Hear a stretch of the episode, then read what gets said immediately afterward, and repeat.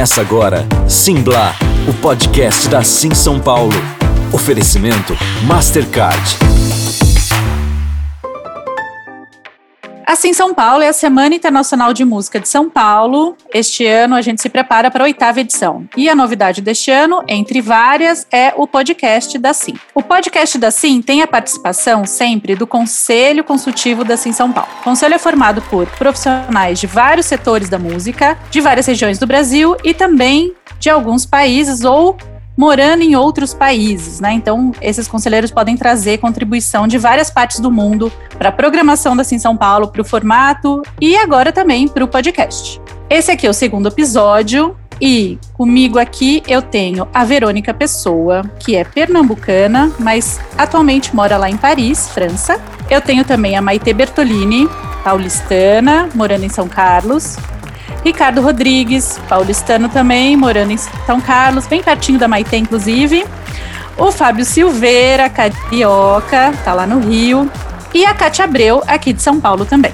Como vocês já sabem, todo episódio esses conselheiros que participam vão trazer temas do mercado e depois também uma dica artística de novo projeto, novo artista, eh, nova música para nossa playlist.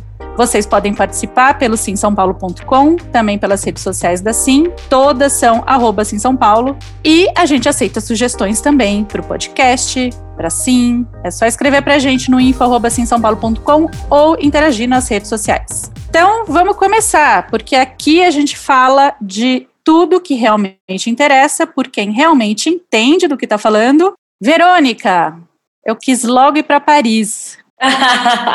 vem pra cá, Fabi, vem pra Tudo cá, bem? ficar no verão, ficar desconfinada. Como é que tá esse sol aí? Desconfinada, como é que você tá já vivendo assim? É, É uma na rua, ao loucura. ar livre? É uma loucura, o futuro chegou. A gente está desconfinado aqui na França, todo mundo ao ar livre, todo mundo na rua curtindo o verão, mas ao mesmo tempo já temeroso com a segunda onda que está chegando, que já se anuncia. Espanha já reconfinou algumas cidades, como Barcelona e outras, e a França já determinou que a máscara é obrigatória em muitas praias do verão francês. Então, assim, tem uma galera que estava esperando ir para a praia e ficar de boa, mas agora a maior parte do litoral francês já está com máscara obrigatória e com medidas mais severas de cuidado, É- porque a segunda É a onda nova tá vindo. marquinha. É a nova marquinha do verão, né? Agora, nem, nem só de biquíni vive a galera, gente. Tem que pensar no biquíni e na máscara para ir para a praia, gatinha. Meu Deus. Bom, vamos falar disso durante o programa, porque eu acho que tem muito a ver com, com todas as pautas aqui hoje, né? A tua é qual? Olá, eu sou Verônica Pessoa, eu sou jornalista e produtora brasileira, estou baseada em Paris há um ano e meio, quase dois, e durante os últimos quase 15 anos, sei lá, um pouco menos que isso, eu estive, eu morei em São Paulo e lá eu fazia um trabalho de produção e agenciamento de novos artistas de música brasileira. Fazia um trabalho com eles principalmente dentro do Brasil, era apresentando para o mercado brasileiro artistas novos brasileiros. E ultimamente eu tenho um programa de rádio na Rádio Frei Caneca FM que chama-se Cenas do Mundo e que apresenta cada semana eu escolho um lugar do mundo para apresentar a música desse lugar para o público de Recife e de todo o Brasil e de quem mais quiser ouvir pela internet. Na verdade, o que eu quero trazer para vocês hoje é contar uma história é, que aconteceu na Palestina, agora no final do mês passado, no dia 22 de julho, o Conservatório de Música de Jerusalém, que trabalha ensinando música erudita, ensinando Beethoven é, é, e vários outros compositores clássicos europeus, mas junto a isso eles trabalham com compositores contemporâneos de música erudita palestina que é super inusitado, assim, que a gente conhece pouquíssimas pessoas nessa seara. E eles têm um trabalho lindo lá. E esse conservatório que trabalha com educação e cultura, ele foi invadido no dia 22 de julho pela polícia israelense, que estava alegando que eles estavam fazendo um trabalho ilegal e que precisavam auditar o espaço. Com isso, eles fecharam o espaço e prenderam o maestro que se chama Suhail Curry, que é o diretor desse conservatório. E eles fecharam o conservatório, que, que era a única instituição que trabalhava com a música palestina ali em Jerusalém, no coração do, do território da Palestina ocupada, do território que está em disputa. Então, esse foi o primeiro ponto que eu trouxe. E aí, no paralelo, paralelo a isso, fazendo um paralelo um pouco interessante, que também no final de julho do ano passado, as regionais da Secretaria de Cultura do governo federal brasileiro foram fechadas. Ou seja, todas as regionais que trabalhavam não só operacionalizando, mas ajudando a, na realização dos projetos que são aprovados via Lei Rouanet, elas, elas encerraram as suas atividades. Ou seja, foi também uma atitude do governo de, de dificultar um pouco da, da realização de trabalhos com cultura no Brasil. E aí eu achei interessante fazer esse paralelo entre as duas coisas que aconteceram, uma que foi na Palestina, lá do outro lado do mundo, outra que foi aqui no Brasil, cada uma à sua maneira, porque realmente na Palestina foi tudo muito violento, houve uma invasão policial e tudo mais. E aqui no Brasil não foi assim, foi só o encerramento das atividades dessas instituições, mas eu entendo que as duas são, têm em comum o fato de serem o encerramento de instituições que trabalham com cultura em países que estão sob governos autoritários. E não é à toa que os governos precisam cessear o pensamento cultural para colocar em prática um, um, plano de poder autoritário. Então, eu achei interessante trazer esses dois fatos e tentar fazer com que eles. a gente conversar um pouco aqui para entender que diálogo e que conexão existe entre um e outro, sabe? Agora, no começo de agosto, sei lá, tem uns dois ou três dias atrás, sei lá, uma semana no máximo, o, o coordenador do Conservatório da, da Palestina, ele lançou, lançou, é ótimo, publicou nos jornais palestinos, que tem uma circulação muito restrita, mas é um, um texto que repercutiu muito lá, que é um texto dizendo que, que o título do texto era Loving Beethoven and Your Country Seems to be a Dangerous Combination.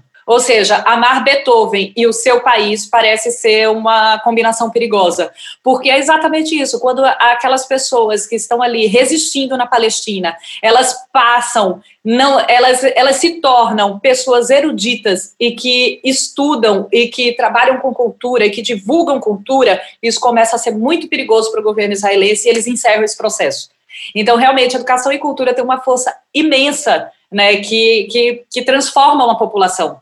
Então, se tem um governo que quer impedir isso, a primeira coisa que tem que fazer é desmontar cultura e educação. E o que você estava descrevendo é exatamente um desmonte que eu, tá, o que eu vejo acontecendo no Brasil, assim, o que eu acho que está acontecendo no Brasil.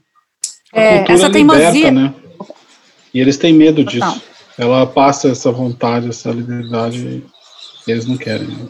Mas ela eu... liberta, ela faz refletir, ela cria identidade forte, né? Que, enfim. É, eu, eu acho que é tão doido que vocês estavam falando disso. Eu lembrei agora de uma coisa que eu vi ontem.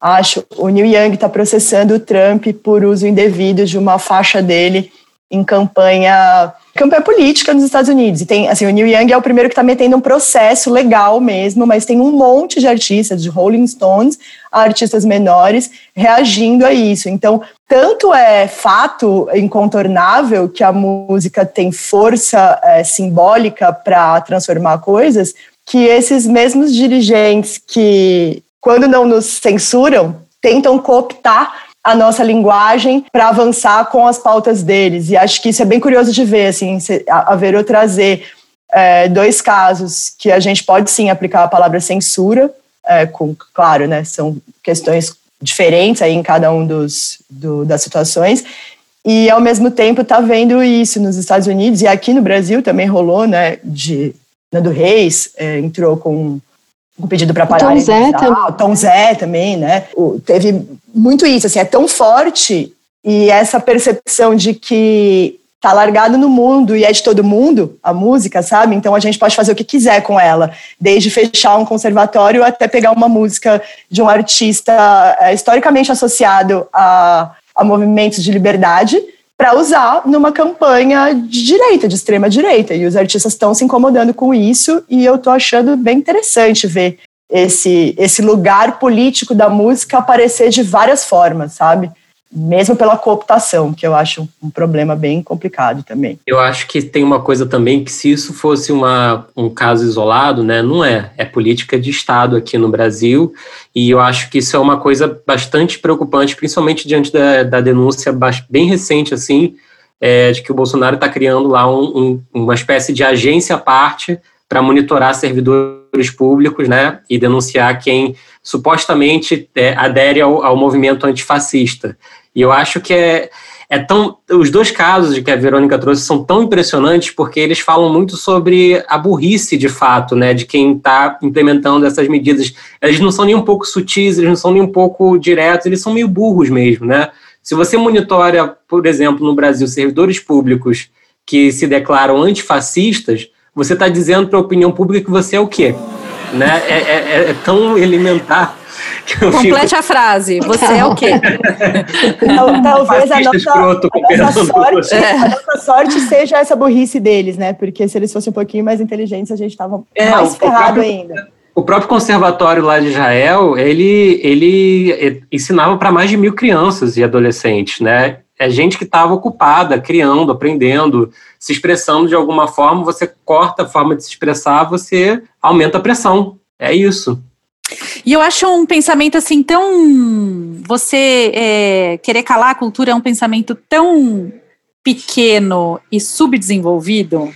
Porque veja, o que, que os Estados Unidos fez no pós-guerra, né? Pós-segunda guerra? Usou todas as formas de arte possíveis ali para dominação cultural do mundo inteiro, né? Então eles eram salvadores do planeta ali naquele momento. E aí veio cinema americano, veio a música americana, veio até as artes plásticas americanas, né? Você tem um momento ali de pop art é, alguns anos depois, de Pollock, depois de, enfim, de, de várias coisas ali, que acabaram é, moldando o mundo do jeito que ele é hoje. Por que, que a gente fala inglês? Por que, que a gente, né, não só pela questão econômica da coisa, mas também teve essa dominação cultural gigante. E eles usaram, souberam usar a cultura como essa garota propaganda né, do, do país para conquistar todo mundo ali, o mundo inteiro mesmo, e também souberam usar a cultura como é, um dos produtos mais exportáveis né, daquele país. A gente, o Brasil, que me revolta mais em tudo isso é que, além da burrice toda que a gente vê no dia a dia, é que a gente está perdendo um produto de exportação com um potencial assim gigante. Acho que depois da música americana, talvez a nossa seja a mais forte para isso. E aí estou falando de música, que é o que eu entendo, né? Mas assim, acho que as outras áreas também têm muito potencial para isso, quando a língua não é uma barreira. Talvez na literatura, não, né? Dá para traduzir livro, enfim, não tem barreira nenhuma, gente. É assim, a gente perde muito, muito, muito, muito em influência cultural, a gente perde muito em dinheiro mesmo, em exportação, em muita coisa. Então, para um país não enxergar a cultura como uma moeda forte para várias coisas, é porque a cultura e, querer diminuir isso, perdendo milhões e perdendo muita coisa, é porque a cultura ameaça muito esse governo, muito, muito esse governo. Né? E, é, e é, acho que é aí que está a discussão. Ameaça no quê, querido? É exatamente isso. E um governo que é ameaçado pela cultura do seu próprio país só pode ser um governo estúpido. E, e, e racista e fascista e tudo, tipo, Óbvio. tudo de errado, né? Ai, no meu final Deus das contas, tudo começa com masculinidades frágeis, né? Eu queria também só não deixar passar que há dois anos, há dois anos, né, acho que foi em 2018, a gente teve o prazer de receber nasci em São Paulo o Martin Goldschmidt, que é um produtor inglês, né? Ele tem um selo lá, uma gravadora que chama Cooking Vinyl, e ele também é um cara que está movimentando o cenário artístico musical da Palestina como eu nunca vi antes, né? Ele criou lá junto com algumas é pessoas é locais, é, o a PMX, que é o Palestine Music Expo. Assim, São Paulo foi convidada para participar da PMX ano passado e quem foi representando a gente foi a Verônica. E Exato. então a Verônica tem um, uma, uma relação, né, pessoal, inclusive, com com esse evento com as pessoas lá. Nesse centro que ela está falando, de música, que foi invadido, na frente desse centro, né, Verônica, tem um cinema também, um centro cultural, Isso. que é da Rania. Exatamente. Certo? A Rania é uma das únicas mulheres, talvez a única na Palestina, à frente de um centro cultural. Eu tive o prazer de conhecê-la também em 2018, em Oslo, na Noruega, no Oslo World, no festival. E ela, é, contando a experiência dela ali, que é uma experiência de guerra, né, gente, de, assim, conflito, guerra, é, ela já foi presa muitas vezes. E aí, quando a gente soube dessa notícia, ela foi presa mais uma vez nessa invasão, né, e já estão todos soltos, tal, mas assim, eu acho que a gente tem que passar realmente essa mensagem, esse é, exemplo. É, Foi um episódio, mais um episódio muito arbitrário, e fechar o conservatório e o centro cultural foi, foi muito simbólico, porque sempre havia. É, já tinha acontecido outras ocasiões em que ela tinha sido presa e tal, mas fechar o conservatório e entrar lá, mandar a criançada para casa foi super traumático e foi muito. foi particularmente violento. E é muito interessante você falar do PMX, da Palestine Music Expo, porque é, a gente frequenta muitas feiras ao redor do mundo, vendo muita música de muitos lugares do mundo. E assim, São Paulo esteve duas vezes no PMX, a primeira com Fabrício Nobre, a segunda comigo. E é impressionante, porque eu acho que nenhum de nós tinha planejado visitar uma zona de guerra.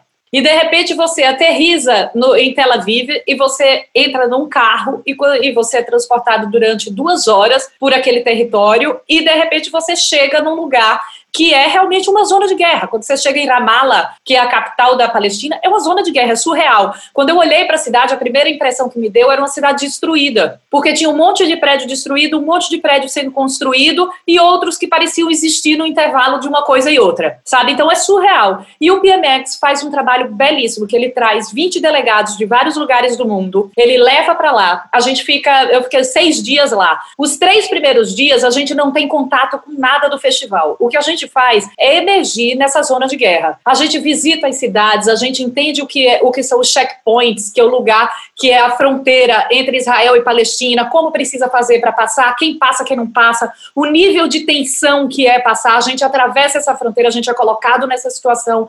A gente vai ver é, ocupações, sabe? A gente visita lugares que estão relacionados a essa guerra. E enquanto isso, os artistas palestinos que vão se apresentar no festival eles recebem como se fosse um workshop para entender quem somos nós, quem é cada um desses delegados, de onde a gente vem, o que é que a gente faz, em que a gente pode ajudar, em que não vai adiantar nos pedir. Eles têm esse workshop também, porque viajar nessa zona de guerra é como se fosse um workshop. E depois de três dias dessas imersões, a gente se encontra no festival. Então, quando a gente encontra os artistas que estão ali, a gente entende como foi difícil esse cara sair da faixa de Gaza até Ramallah para tocar aquela música dele para a gente. E do mesmo jeito ele entende quem é a gente e o que é que a gente pode fazer, o que é que a gente pode contar, o que é para onde a gente pode levar a música deles. Então é um encontro explosivo depois dessas duas experiências paralelas. Quando acontece o festival, já está todo mundo tão desejoso por aquele show, por aquela troca, por aquilo tudo, que é um encontro explosivo. A Cooking Vinyl faz um trabalho lindíssimo na Palestina, eles estão super de parabéns, e assim São Paulo de fomentar tudo isso também. É muito bacana isso tudo que acontece, essa conexão graças à PMX, né, que, são, que, é um, que é uma conferência, né, como assim São Paulo, como vários outros no mundo, vários artistas palestinos estão saindo de lá para tocar em outros lugares, né? É, vieram dois para o Brasil, eu assisti, inclusive, um na, nos Estados Unidos, assim, e foi um, enfim, foi uma aventura ali, foi um lance bizarro conseguir entrar com esse, com esse grupo nos Estados Unidos, mas isso é um papo para uma outra vez. Acompanhem PMX se vocês tiverem interesse né, em se aprofundar nesse assunto. Super indicamos e espero que a nossa parceria com a Palestina continue muito. Verônica, qual que é teu artista? Então, hoje eu trouxe uma artista moçambicana que chama Selma Wamusi. Ela já tocou na Sim São Paulo em 2018, na Noite Portuguesa, Nossa. porque o agente dela é português. Maravilhosa. E, mas ela é moçambicana, canta em português. Ela lançou agora no mês passado um disco que se chama Lioningo. Eu espero é estar pronunciando certo. que é maravilhoso, produzido pelo Guilherme Castrupe, que é um produtor brasileiro que fez A Mulher do Fim do Mundo com a Elsa Soares. E que tem. E o disco da Selma tem participação do Bexiga 70 na metaleira, do Suami Júnior, que é o maestro da Omara Portuondo, da grande diva cubana, ela, ele também participa, e eu queria mencionar uma participação que eu achei muito legal no disco da Selma, que é de um cara que chama Shene Waguni, que é um moçambicano, que ele é um, um, cara jovem, mas que ele é mestre num instrumento tradicionalíssimo de Moçambique, que é a timbila. E aí, assim, tem vários mestres idosos que tocam esse instrumento, e o Shane Aguni é o único moleque, digamos assim, que toca, o único jovem que toca esse instrumento. E eu achei muito legal a Selma trazer ele para o disco. Ele toca o instrumento e canta com ela, porque ela vai levando para outros lugares do mundo, já que ela tem uma carreira, uma prospecção internacional muito interessante, ela vai levando para outros lugares do mundo essas tradições moçambicanas. Então eu acho o disco dela sensacional e a faixa que eu sugiro para colocar na playlist da Sim chama Oio Oio. Foi o primeiro single desse disco. Muito legal. Sabe que o, o, o, meu filho é filho de moçambicano, né? E aí, quando saiu esse disco, a Selma me mandou falando assim: põe o meu disco para o seu moçambicaninho ouvir. com certeza, com certeza. O Ricardo já fez turnê com ela, né? Aproveitando a, a vinda dela para São Paulo, não foi isso? Ou foi o contrário? Mesmo. Inclusive, eu ia indicar essa mesma música, inclusive. Que, inclusive Nossa! Um... Era a minha. Aí a mãe dele falou, putz, a Verônica vai indicar. Eu falei, ah, que ótimo, então liberou. Mas o disco é incrível. Orroio, Orroio é uma das músicas mais legais também do disco. E o clipe é emocionante. Eu chorei. É sensacional, é maravilhoso. Comecei a assistir ali inocente colou uma lágrima bem forte. Foi despreparado. Não, mas é lindo, né? A dança em família, né? É muito bonito. Nossa, é emocionante. Para é, quem viu ao vivo, né, viu a força dela, né, como Sim, impressionante. É, nós estamos, a Let's Gig representa a Selma aqui no Brasil e fizemos uma turnê incrível e todo lugar que o show dela chega, é assim, o impacto é automático, ela tem uma presença de palco que é única. Maravilha. Então confere aí na playlist da Sim São Paulo e conta pra gente o que, que você achou. Aí eu já vou aproveitar e puxar o Ricardo, então. Bem, eu sou Ricardo Rodrigues da Let's Gig, agência aqui baseada em São Carlos, interior de São Paulo, representa uma de gama aí de artistas da nova cena brasileira e também representa no Brasil alguns outros artistas internacionais. A gente produz aqui também o Festival Contato. Já faz um tempo que eu estou acompanhando o Conselho da Sim e é um um, trabalho incrível que a gente faz aí o ano todo, adoro, muito legal estar aqui por conta disso também, mas a gente faz toda hora inventa projeto novo, né? E aí a, a pauta que eu trouxe é uma mistura, é, é uma pauta que eu acho super pertinente para discutir nesse momento e que também a gente acabou se envolvendo. É, eu queria falar um pouco sobre live, né? Falamos muito sobre live, que é o que está sobrando para a gente, né? Nesse momento de pandemia, né? Não, tivemos já várias ondas das lives, né? Tivemos aquele momento inicial da galera em casa, os artistas fazendo umas lives gratuitas muito simples, estimulando a galera a ficar em casa. Depois teve aquela mega onda das lives dos grandes artistas do sertanejo e dos grandes artistas é, do mainstream, né? E que jogaram lá em cima, né? A, a curva da live. E aí, se a curva da pandemia não baixou, a curva da live baixou bastante, né? Então aqueles grandes números que a gente viu logo no começo depois caíram bastante. Também uma vivemos uma enxurrada de lives gratuitas também ao, ao mesmo tempo e tudo mais. Isso segue acontecendo, né? Mas acho que o mercado todo foi tentando entender o como que isso, para onde isso ia, né? E a gente segue ainda com muitas dúvidas. A gente viu os artistas mainstream conseguindo fazer lives é, com patrocínios, né, tendo bons investimentos para realizar com qualidade as suas lives, e viu também artistas fazendo de forma gratuita do, do próprio Instagram, muitas vezes, com uma qualidade bem simples de áudio e vídeo. Só que aquilo foi se tornando, uma vez que foi ficando cada vez mais claro que ia demorar para passar, né, a gente começou a ficar cada vez mais preocupado de, putz, então se não tem show presencial, live é show. E se live é show, precisa pagar conta com live. Mas nessa semana, a, a nossa parceira de conselho, Fabiane Pereira, fez uma, uma, matéria super bacana no site da UBC, falando exatamente dessa virada, né, do que a gente sempre usou o termo de lives, né, um pouco us, começar a propriamente chamar de shows online, né, e que talvez estejam indicando agora uma tendência de longo prazo. Longo porque a pandemia aparentemente vai ser longa, é, com essa volta é, precoce do, do, do, comércio, a tendência é que isso faça com que a nossa volta fique ainda mais longe, né? E porque os, a, a, taxa de contágio segue alta, então a aglomeração, que é o que a gente efetivamente gosta de fazer, não vai ser permitido tão cedo. Então a gente tem entendido cada vez mais tem que criar outras formas de monetizar né, essas transmissões online.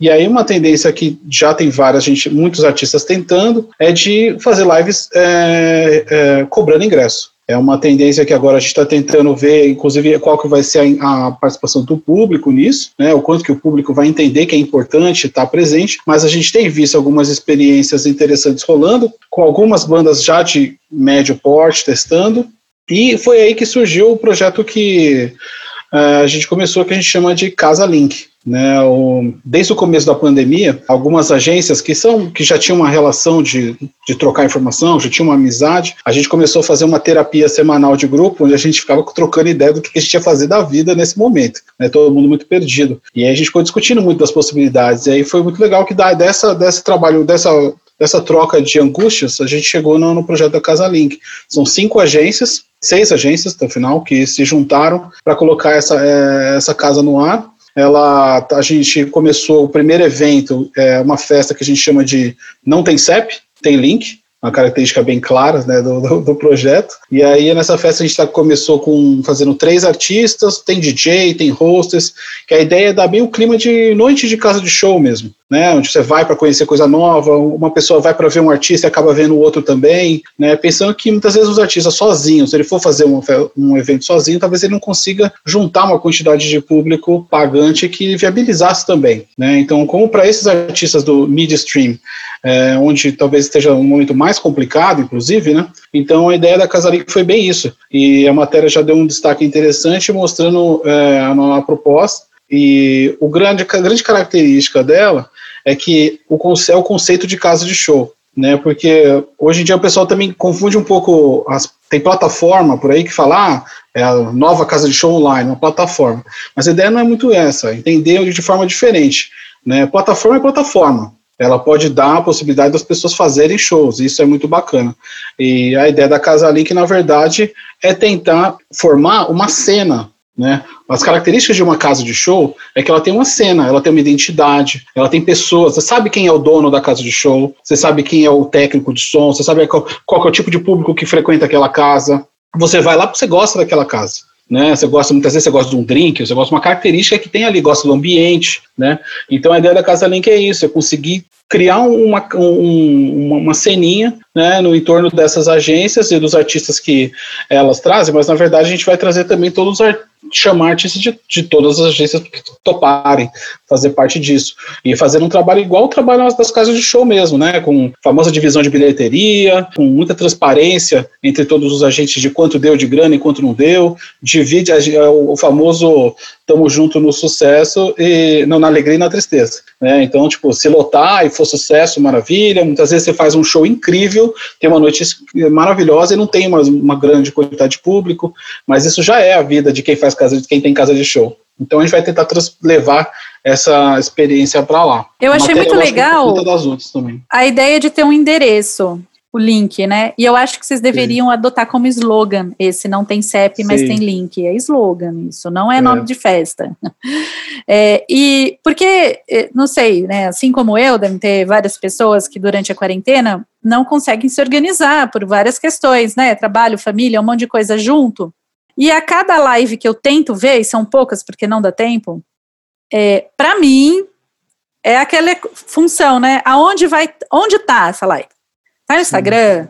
Tá no link do não sei da onde? Tá, tá onde? Tá no YouTube do artista? Cada uma tá num lugar. Ok, na internet você acha fácil, mas exige uma certa disponibilidade, né? Talvez. E aí, se você divulga um show que vai ser na Casa Link, você já sabe aonde entrar para ver que é um tipo de organização, não só essa, mas várias outras né, que a gente precisa, que são necessárias para que esse novo modelo, esse novo produto da indústria é, dê certo e, e, continue e fique, né? Ele foi jogado como uma emergência né, no mercado por causa da crise, mas agora ele tem todo o potencial de continuar e ser mais um produto. Se a gente pensar que é, a evolução da tecnologia ela vai levar muito, muito, muito em breve a gente para um patamar de experiência de live remoto, né, de imersão, de uma possibilidade completamente diferente, né? Obviamente isso vai começar com gente que tem poder aquisitivo mais alto, mas a tendência é que isso se torne um movimento mais popular, de fato. Então eu acredito que o, a tendência do show de casa, né, ele vai se tornar muito mais interativo, muito mais participativo. A própria pandemia, eu acho que ela forçou a indústria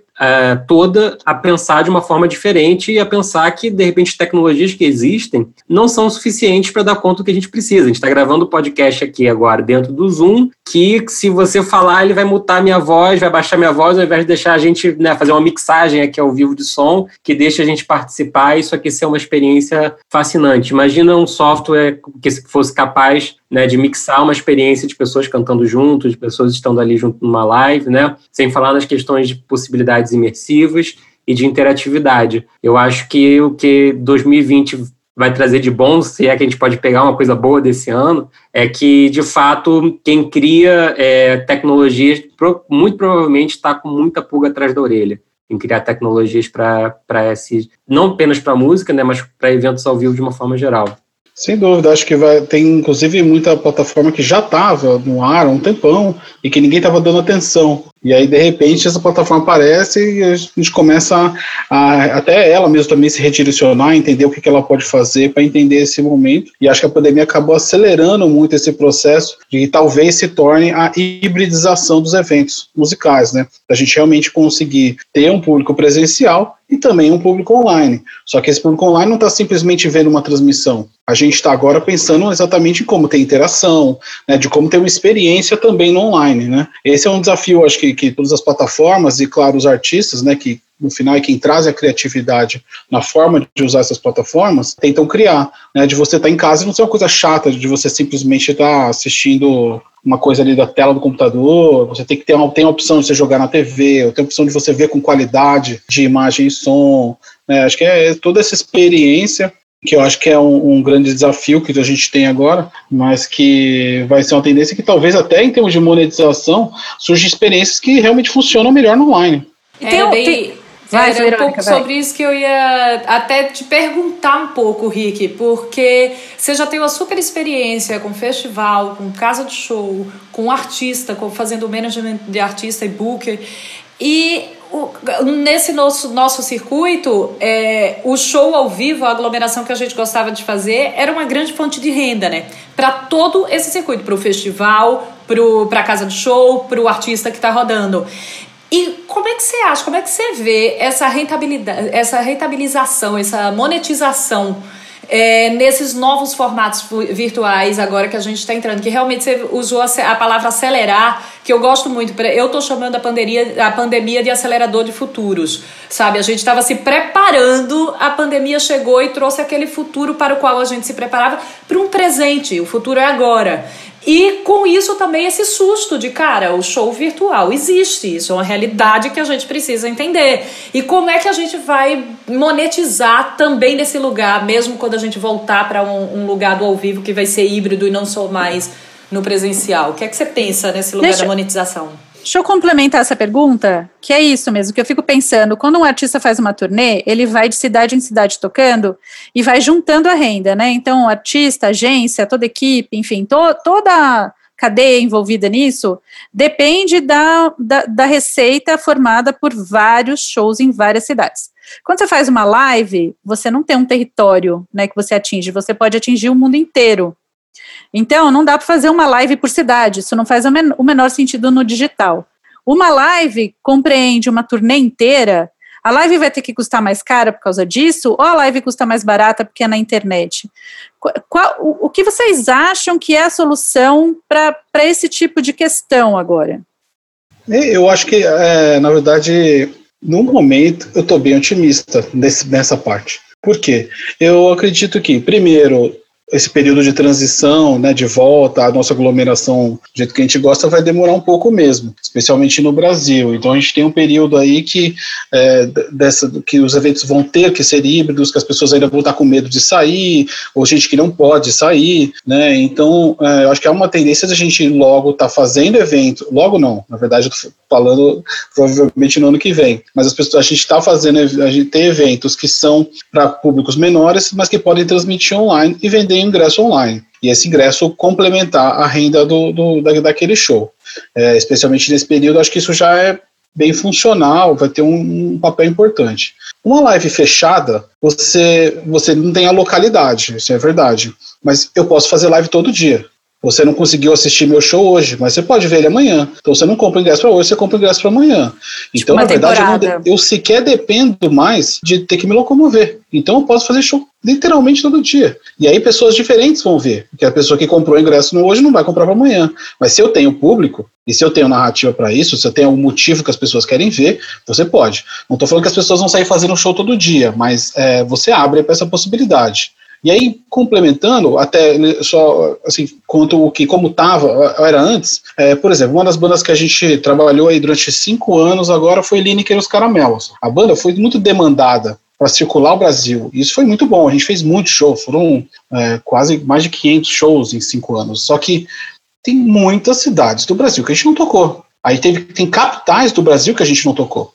Então, a gente tem hoje a possibilidade de, se eu vou fazer um show histórico, lindo, maravilhoso no Circo Voador, eu posso muito bem fazer uma bela de uma transmissão e fazer com que pessoas que nunca tiveram a chance de assistir Dani os Caminhos comprem ingresso e assistam esse show online. E aí eu posso fazer lá para grandes interiores e fazer com que, hoje, por muita cidadezinha lá, aqui do interior de São Paulo, mesmo do interior do Nordeste, no Norte, qualquer lugar, tem, eu sei que eu tenho fãs de Link e os Caramelo. Eles estão lá. Só que eu não consigo ir para um show lá, porque lá não tem, talvez naquela cidade, 5 mil pessoas para ir lá e comprar 5, 2 mil pessoas para comprar ingresso e ir no show. Mas eu tenho 15 pessoas, talvez.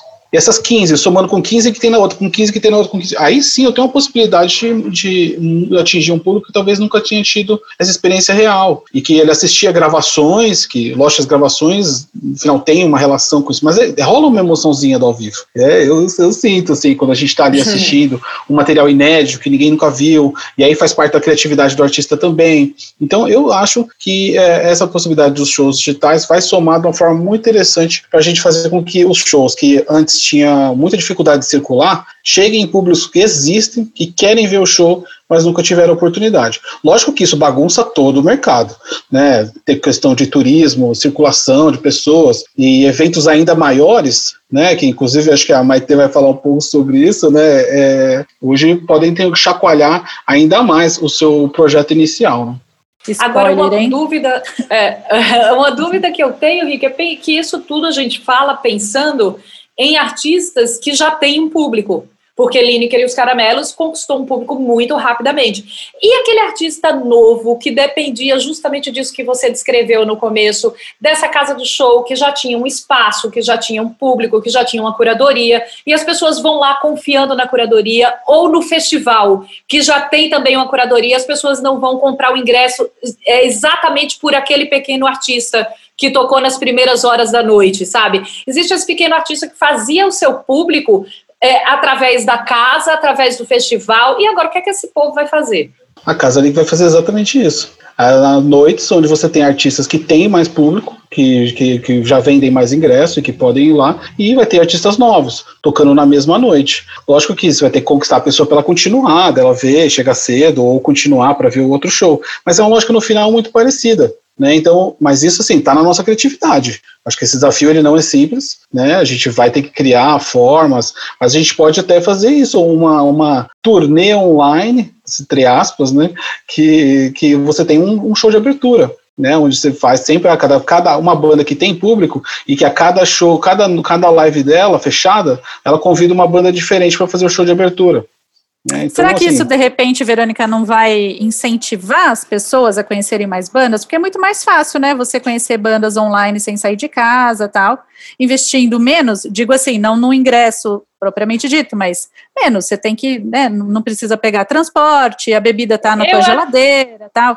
Eu acho que investe menos em todos os sentidos, sabe? Né? é isso. É, você não vai precisar sair se você não, não tiver afim de ficar naquele show, você só fecha o seu celular, o seu computador. Se você tiver Sim. afim de ficar naquele show, é só você deixar seu computador aberto, ou seja, o seu esforço ali é, é menor, não vai precisar sair de casa. Acho que os ingressos, eles têm sido mais acessíveis agora sabe? Até isso é mais barato, não é? Porque é, até o preço de ingresso pode ser mais acessível. Acho que eles investem menos é, de, tu, de todas as formas e, e, acho que a gente investe menos de todas as formas e encontra música nova com, com mais facilidade.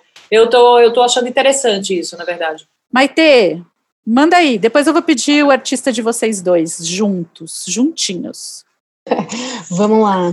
Então, eu queria contar um pouco da experiência que eu vivi há duas semanas, que foi participar do Tomorrowland. Eu nunca fui numa edição presencial, mas nos dias 25 e 26 de julho eles realizaram a primeira edição virtual, né, num universo, uma ilha que eles desenvolveram especialmente para ser a sede dessa edição que eles chamaram de Tomorrowland Around the World, e que era uma ilha chamada Papillion, nem não sei pronunciar corretamente, mas. Não é a mesma é, ilha do Fire Festival, né? Não é a mesma ilha. é uma ilha no formato de borboleta, com paisagens de montanha, praias, tão paradisíaca quanto a ilha do, do Fire, Fire Festival. Festival.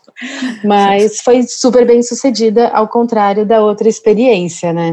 Eles tiveram um milhão de participantes nessa edição do festival, é, sendo que na presencial, em Bonn, na Bélgica, né, que é a, a, sede do evento, eles alcançavam 400 mil pessoas nos dois dias de evento. Então, eles dobraram e ainda aumentou mais um pouquinho aí o número de participantes nessa edição, o que é bem impressionante. É, e eles, inclusive, aumentaram o número de palcos do festival, criando uma experiência ali onde ah, o que me frustrou um pouco, ela não era uma experiência imersiva. Né, era uma experiência muito parecida com você assistir a um festival. Eles fizeram um trabalho impressionante né, da construção desse universo digital, muito com cara de game, mas com gráficos muito mais desenvolvidos, inclusive, do que uh, o que a gente tem nos melhores games hoje, num período curtíssimo de tempo. Foram praticamente três meses de trabalho com uma equipe da casa mesmo, uma equipe deles desenvolvendo em parceria com outros uh, escritórios, estúdios para desenvolver essa tecnologia e foi bem bacana. Eles é, elaboraram, se não me engano, foram 280 mil avatares diferentes de pessoas que popularam, né, que povoaram esses palcos. É, foram 32 mil árvores e plantas diferentes que eles desenvolveram também para para então cobrir essa ilha, e foram mais de 60 artistas participando então desses oito palcos. Eles fizeram um trabalho incrível, que eles montaram quatro estúdios em quatro cidades diferentes do mundo, onde eles receberam os artistas, então os DJs principalmente, uh, ah, para eles gravarem os seus sets. Então, em estúdios que eles montaram com quatro paredes, né, tela verde, e aí altíssima tecnologia, com profissionais que fizeram Jogos Olímpicos, uh, que fizeram grandes transmissões né, em vídeo. Então, em cada uma dessas cidades, que foi em Boom, Los Angeles, São Paulo e em Sydney, montaram estúdios exatamente idênticos, com estruturas idênticas, posicionamento de câmeras idênticos para filmar, então, esses DJs, e depois fazer uma fusão da imagem desses DJs com o ambiente virtual que eles estavam desenvolvendo. Então, não era um avatar do DJ tocando no Tomorrowland, era o DJ, então, real, né, inserido nesse universo virtual, e aí sendo apresentado de maneira inédita durante o evento.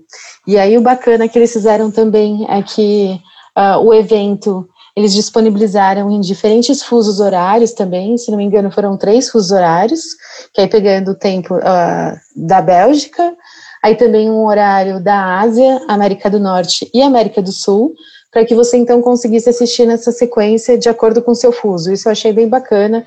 Esse foi o primeiro evento que eu vi trabalhando nesse sentido, né, de contemplar os fusos horários de cada, uh, de cada país e atendendo então a todos os participantes. Mas foi uma estrutura impressionante, mas por outro lado não tinha uma experiência interativa com que com o próprio evento, né, com a sua experiência naquele momento e a interação entre os usuários, né, entre os participantes, entre os festivaleiros, né, era através de alguns chats e que na verdade não funcionava tanto na dinâmica ali, né, do show que você estava assistindo. Mas foi meu primeiro Tomorrowland e foi bem interessante viver isso, né? E mesmo sem interatividade, você achou a experiência, é, o evento bacana, como experiência porque, legal? Sim, porque aí a gente encarou como participar de um festival. Então a gente né, comprou cerveja, comprou gin, preparamos gin tônica, pusemos uma TV no jardim, preparamos caixa tenho, de som. Eu tenho uma pergunta. roupa de festival, sabe? Canga ah, no chão. pusemos canga no chão. Então, assim, a gente vai para um festival. Né? Então, Fala, Kátia. A minha pergunta tem a ver com isso que ela descreveu, porque eu tenho assistido alguns festivais lives e eu moro sozinha, né? Então, é, para mim, não tem essa possibilidade de eu criar um piquenique na minha sala com os meus roommates. O quanto você acha que a experiência foi legal porque você estava com outras pessoas? Porque eu passei uma experiência de, tipo, uhum. eu fiquei emocionadaça num show no Coquetel Molotov. Chorei tudo. Tipo, a mulher cantava lindamente. É, é Luna Vitrolina, eu acho o nome. É, e não tinha ninguém perto de mim para ver que eu estava chorando, para me abraçar, para me acolher. E foi muito esquisito. Muito uhum. mesmo. Assim, perceber que a comoção ela é possível sim pela interface da tela, mas a coisa da comunhão, de estarmos todos juntos, unidos numa pessoa só, para citar o glorioso Arnaldo Batista, ela não acontece é, de forma tão concreta, não sei. Não, é. foi muito bacana, assim, essa preparação para participar de um festival, sabe? A ansiedade de, tipo, esse final de semana a gente vai para o festival, a gente vai para o Tomorrowland, então, né, comprar bebida antes, pensar o que, que vai fazer, o que, que você vai deixar preparado de comidinha, porque, né, não vou parar para fazer almoço no meio do festival. Então, teve todo esse planejamento que foi gostoso, sabe? Teve esse sentimento, assim, essa sensação de ir para uma festa. Mas o Tomorrowland tinha esse público assistindo, esse público virtual, né, que não era, não correspondia ao público que estava em casa assistindo lá. Então, tinha esse distanciamento sabe? Não era um show para mim, era um show para aquela plateia virtual e que eu estava assistindo da minha casa, muito bem filmado. Então eu estava assistindo a transmissão de um show não estava participando de um show. Diferente de outras lives, por exemplo, que eu assisti, a, a Tulipa Ruiz na, nessa outra semana, e que aí quando acabava cada música, eu batia palma aqui em casa, porque era ela e eu, né? Então, eu estava assistindo, uh, ela estava fazendo aquele show para mim, sabe? E, e, isso então para mim foi um pouco foi um pouco estranho assim nessa experiência de Tomorrowland. E eu acho que assim eles puseram ali, elevaram muito o nível dessa ideia né, do que podem ser os festivais online, os festivais uh, sendo transmitidos via internet, mas eu acho que ainda tem um outro passo que aí outras experiências foram muito bem sucedidas nesse sentido, que é o da interação, que é o da imersão, que é o Travis Scott no Fortnite, por exemplo, que foi uma coisa totalmente diferente, né? Foi dentro de um game e que aí os gamers então participaram desse show, assistiram ali ativamente. Então acho que o cruzamento dessas duas experiências talvez seja esse próximo patamar, junto com uma outra coisa que o Fábio falou também, né? Que é essa experiência, sei lá, né, da gente mixar é, essas vivências, né? E conseguir cruzar é, esse, essa ubiquidade aqui que a gente está falando, né? Da, da experiência de tela com o presencial. Você acha que. Você tinha me falado que o ingresso para o Tomorrowland foi 20 euros, né? É, ele começava em 12,50 e até 50 euros. Tá. Aí, sendo que 12,50 você podia assistir um dia do festival, e os 50, que era mais caro, você assistia os dois dias, e ainda tinha depois mais uma semana para rever os shows que você quisesse uh, que foram transmitidos naquele período. Então, se eu perdi, porque tinham palcos simultâneos, né, durante o Tomorrowland. Então, eu assisti um show, eu, então eu perdi outros sete shows. Né? Então, se você quisesse depois, né, viver isso que você perdeu, o FOMO, né, ele, o FOMO, ele é anulado nessa, nesses sete dias que eles te dão depois uh, ah, para assistir os shows. A minha questão é, para a gente pensar aqui, é, se no virtual você tem a chance de ver todo o conteúdo, né, você pode ver todo o conteúdo, ou seja, o teu acesso para todo o conteúdo, ele é garantido se você tiver disponibilidade. No presencial, não. Um festival com vários palcos, você vai perder, né, obrigatoriamente, algumas coisas, muita coisa, mais do que a metade do conteúdo. Uhum. Só que o presencial é mais caro, ainda é mais caro né? Quer dizer, o virtual ainda não chegou no valor do presencial. Vocês acham que isso está certo? Ou tem ainda uma construção a ser feita aí, uma distorção, sei lá? Eu acho que tudo é novo, né?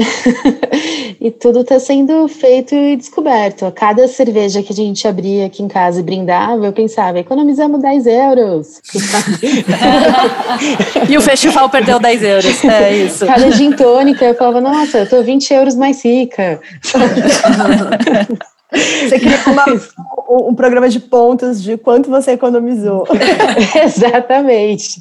Mas é, mas é uma conta que eu acho que ela ainda vai ser ajustada porque tem muita coisa sendo criada ainda, tem esse investimento uh, no desenvolvimento que ainda não é equilibrado necessariamente com a, a, rentabilização, com a monetização né, dos ingressos da participação. Mas tem marcas que estão investindo, tipo Tomorrowland não perdeu patrocinadores nessa transição para o digital, ele teve novos. Né? Exatamente, pelo contrário, não só não perdeu, como adquiriu novos. Exato. E vamos combinar, né? Que um milhão vezes 20 euros na média uhum. foi legal, né? O resultado foi legal. Eu não vi ainda um balanço, não sei também se eles divulgaram nesse sentido, sabe, de faturamento da edição e essa comparação. Mas, né, bar e alimentação, né, A e B, onde eles com certeza ganhavam muito, eles perderam totalmente essa renda, né? É. Então, acho que ainda tem, tem um equilíbrio aí para ser alcançado nessa balança para você ver como mexe com vários outros setores, né? Setor de bebidas, de serviços, enfim, de alimentação. É isso aí. Mas igual é... mesmo, acho que não é a tendência. Ser igual. Acho que a ideia do virtual vai ser sempre muito próxima da ideia de quantidade, de tentar ampliar a quantidade. De escala, um né? Escala, exatamente. Ampliar a quantidade de público, né? É, ampliar. Eu, eu acho que a tendência vai, vai seguir sendo essa, sim. É. A gente está muito focado nisso na Sim São Paulo, né, que vai ser toda virtual, e a gente pensa que isso pode ser uma vantagem do digital, né, de ter uma, sei lá, uma banda internacional que vem para cá, para Sim São Paulo, investe para tocar numa feira, se divulgar num mercado novo, e toca muitas vezes para 200, 300 pessoas, 500 pessoas, né, um público super bacana, selecionado, que vai gerar depois resultado para você, mas é 200, 300, 500 pessoas. No virtual, vai continuar tendo esse público super selecionado e importante para o teu negócio, mas pode ampliar também para muito mais gente, né? É, ampliar essa base de fãs já nessa uhum. experiência. Enfim, vamos, vamos testar isso.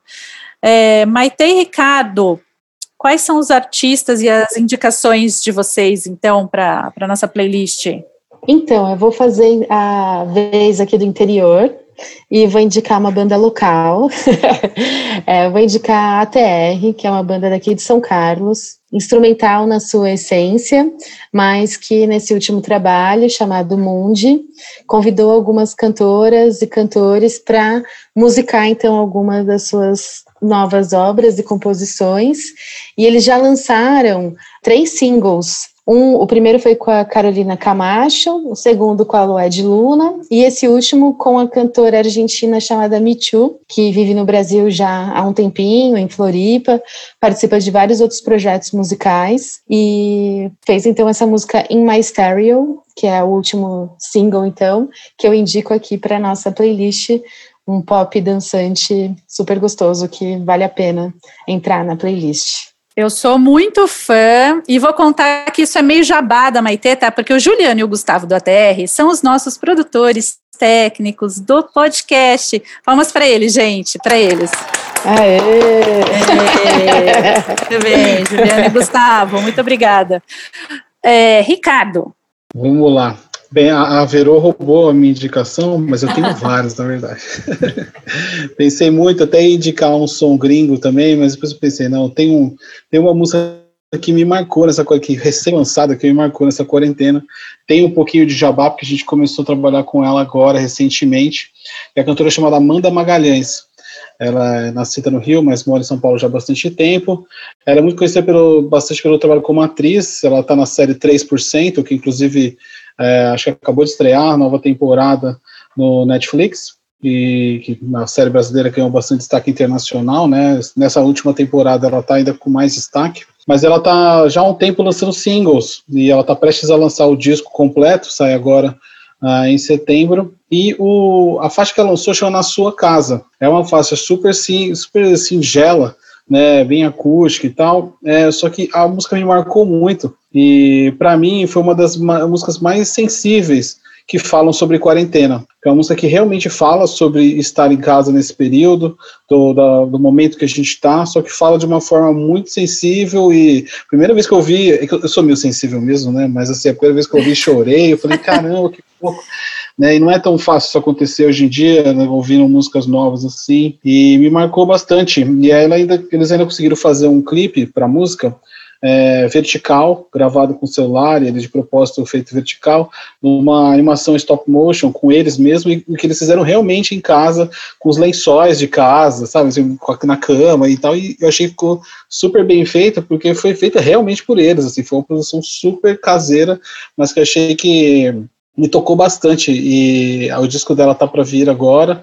É, ela já lançou parcerias com o seu Jorge e com Sapiência e agora tá vindo com o seu disco solo que tá super lindo. Já ouvi, então já tenho spoiler, sei que tá bom mesmo. E tem inclusive outros outros outros feats muito legais nesse disco, que é inclusive um, um lançado pela Boia Fria, né, a produtora Boia Fria, que também é o selo do, do disco. Muito bem indicado também. Bom, desse assunto, eu ia emendar na Kátia, mas eu vou deixar a Kátia por último, porque daí a gente volta nesse assunto que eu acho muito legal continuar. Mas eu vou chamar o Fábio. Fábio, conta um pouquinho quem você é e é, como é que tá o Rio, enfim, qual a sua pauta.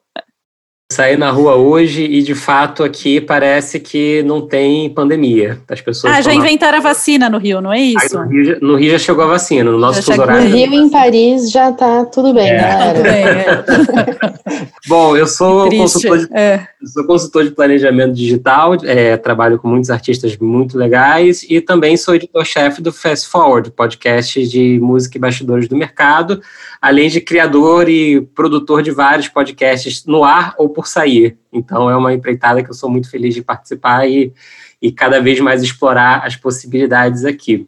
Bom, eu tinha separado uma pauta aqui para gente que eu acho super importante. A gente falou bastante de live e durante esse momento a gente se deu conta do quanto o digital tem que ser olhado com bastante atenção no momento de crise na live, né? É, Inverteu-se a lógica que existe no mercado desde que eu comecei a trabalhar nele, que era a live é que dá dinheiro, o digital não dá dinheiro. O Spotify estourou, em 2015 chegou com tudo no Brasil, em cinco anos é, é uma fonte de receita é, que parece quase inesgotável para o mercado em termos de crescimento, né? E aí o que eu, eu separei aqui para a gente, que eu acho super importante, é que o Spotify apresentou no final de julho agora os resultados do seu segundo trimestre de 2020. E com esses resultados vieram algumas informações assim bastante relevantes, já que no Brasil ele é líder absoluto assim de público, né? É, tanto entre, entre plataformas que priorizam música, eu diria assim, né? O YouTube Music, por exemplo, ele não tem o mesmo número de assinantes que o Spotify tem hoje aqui. Né?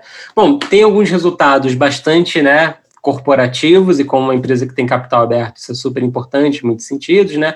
Que eles alcançaram 138 milhões de usuários premium no mundo, né? Ou seja, gente que paga efetivamente a conta.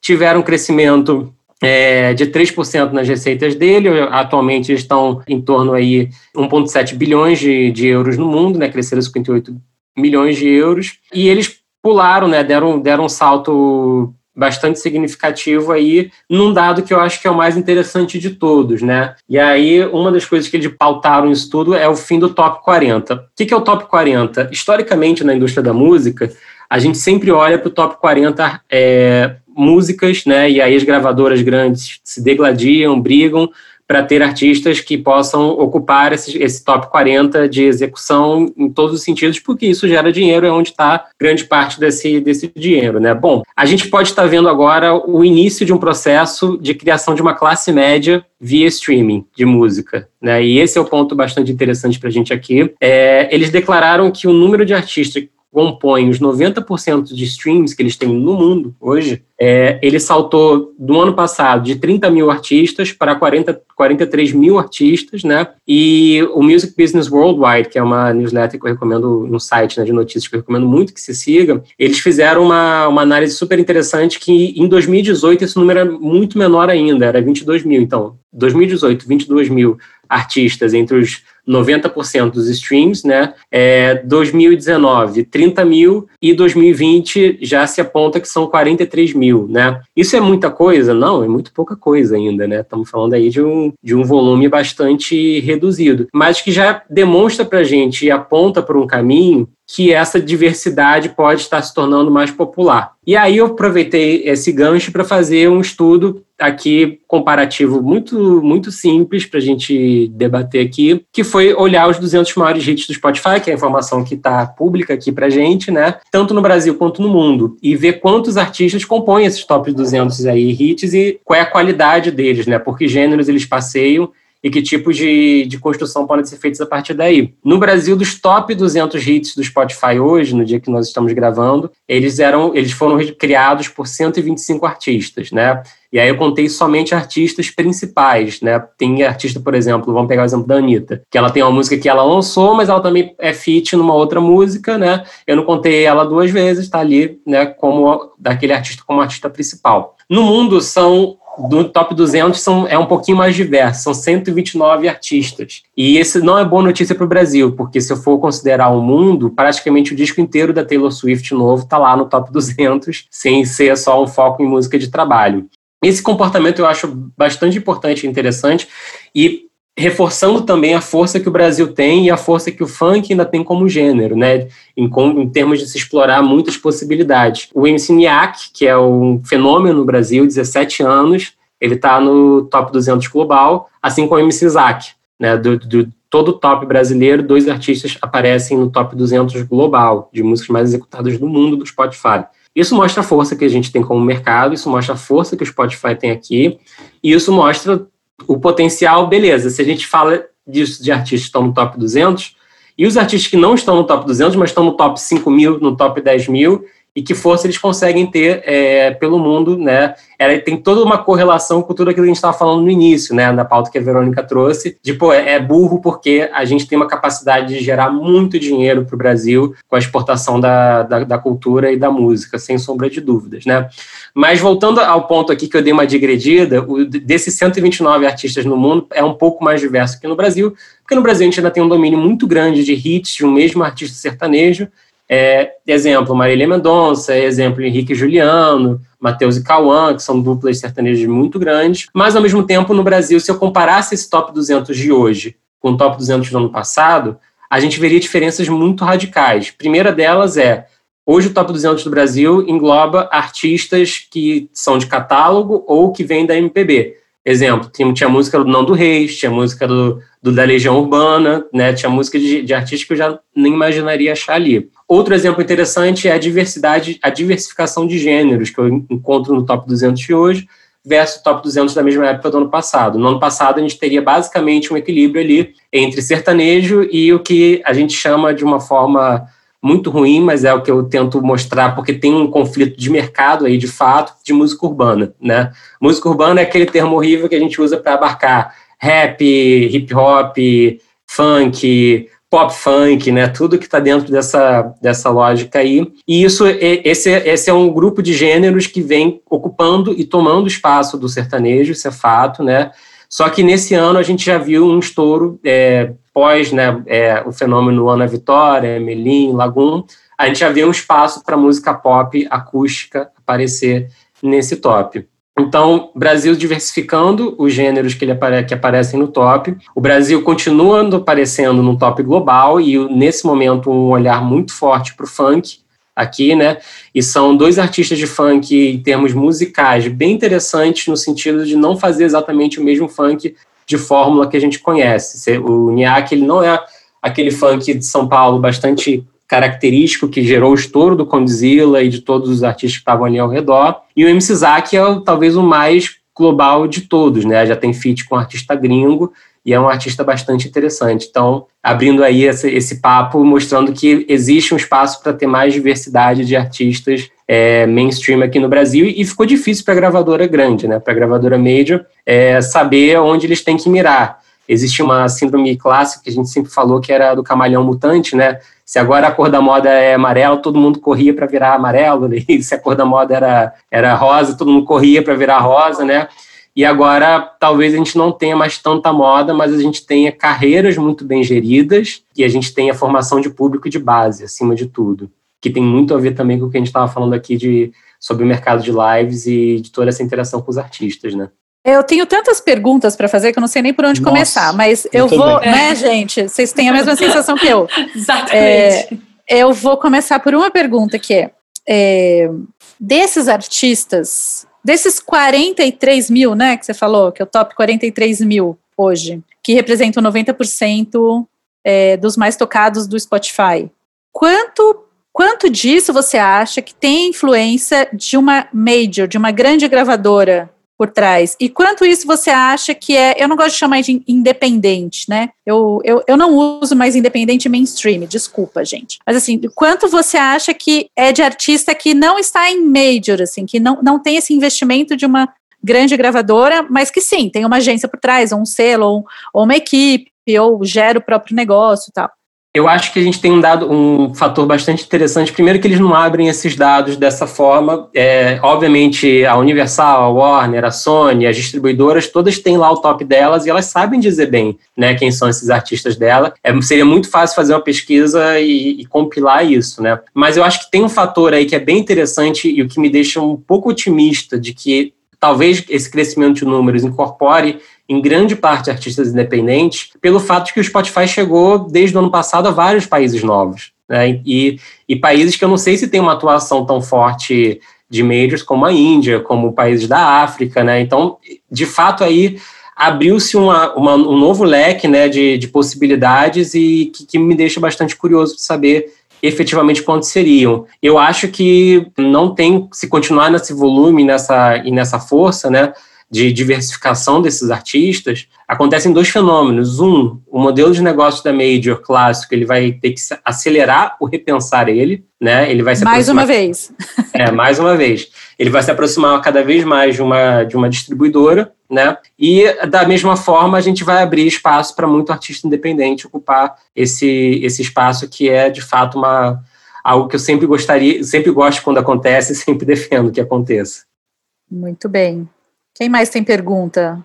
Nossa, eu ficar... tenho várias também. É. Mas ó, uma que eu, que eu queria soltar, que está coçando aqui, é que você falou, acho que de um lance interessante, que é a oportunidade de artistas brasileiros ganharem uma maior reverberação internacional. Não estou nem falando de chegar no top 200 ainda, mas assim, minimamente está nesses outros tops um pouco mais amplos, né? Agora, uma, uma dificuldade que eu percebo é que quem faz o pitch do, das músicas, né, e que realmente tenta emplacar as músicas nas playlists e nos passos de, de visibilidade nas plataformas, é a distribuidora, né, no caso a agregadora, né, que, que, que é quem realmente faz essa conexão de, entre com, com, com as plataformas. Em geral, salvo talvez raríssimas exceções, elas sempre fazem um trabalho global com o artista, a partir do país que ele está. Né?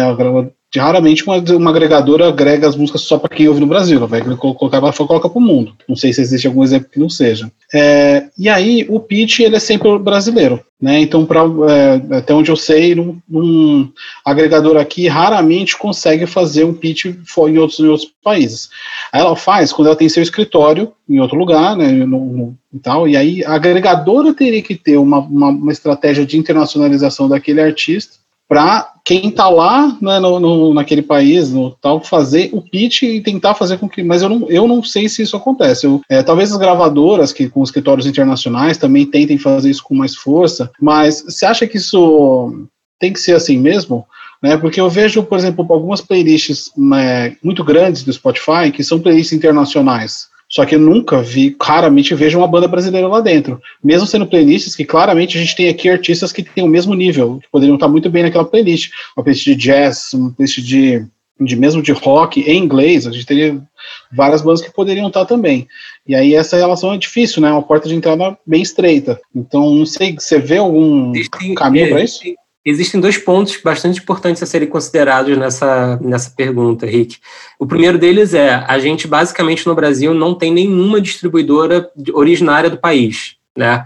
Esse é um negócio que o Brasil não portou ainda e não está pronto para criar e, levar para fora. E eu gostaria muito de ver no mercado distribuidoras brasileiras efetivamente ocupando esse espaço, né, formando alianças estratégicas, fazendo o que fosse necessário para que esse processo fosse feito assim. Esse pitch internacional ele acontece, mas acontece onde é um pouco é, dado mesmo, sabe? Exemplo, é, essa semana que a gente está gravando sai uma música inédita do Caetano Veloso, um dos artistas que eu trabalho. E aí quando foi feito o pitching lá para o Spotify, foi feito um pitch com texto inglês, já pensando que qualquer editor de música de qualquer lugar do mundo sabe quem é Caetano Veloso que vai receber. No caso de um artista consagrado, isso aí tem um caminho um pouco lógico assim para funcionar. No caso de artistas que a gente precisa mostrar, né, eu acho, eu tenho 100% de certeza que ninguém explicou para ninguém fora do Brasil quem era o Niak, sabe? O MC Zack ainda tinha, ainda tem o pretexto de ter participado, ter feito feat com um artista internacional, então ser minimamente conhecido, né?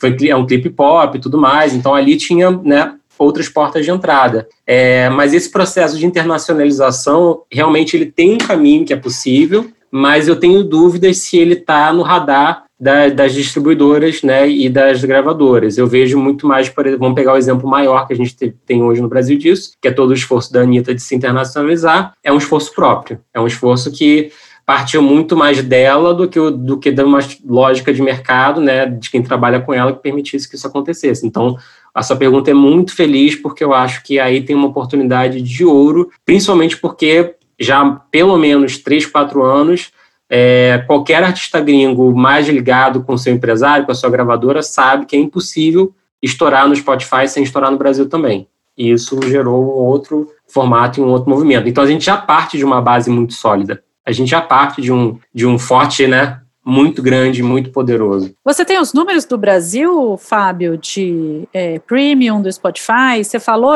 acho que eu não.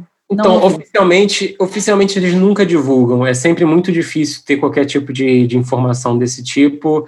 E quando ela vem, ela vem de fora, né? Com, por, por spokespersons oficiais da empresa, né? Desde que a empresa abriu capital, isso se tornou algo bastante difícil e é a mesma lógica que acaba sendo de outros, né? Apple, ninguém pode falar, quem fala é o, é o CEO, Amazon, mesma coisa, mas ainda é pequena no Brasil. Deezer tem uma operação forte localizada aqui no Brasil, mas não é tão forte em territórios que, que são muito grandes como Estados Unidos ou Inglaterra, apesar de ser forte em outros como França. Então é, é bastante pulverizado Exato. nesse sentido.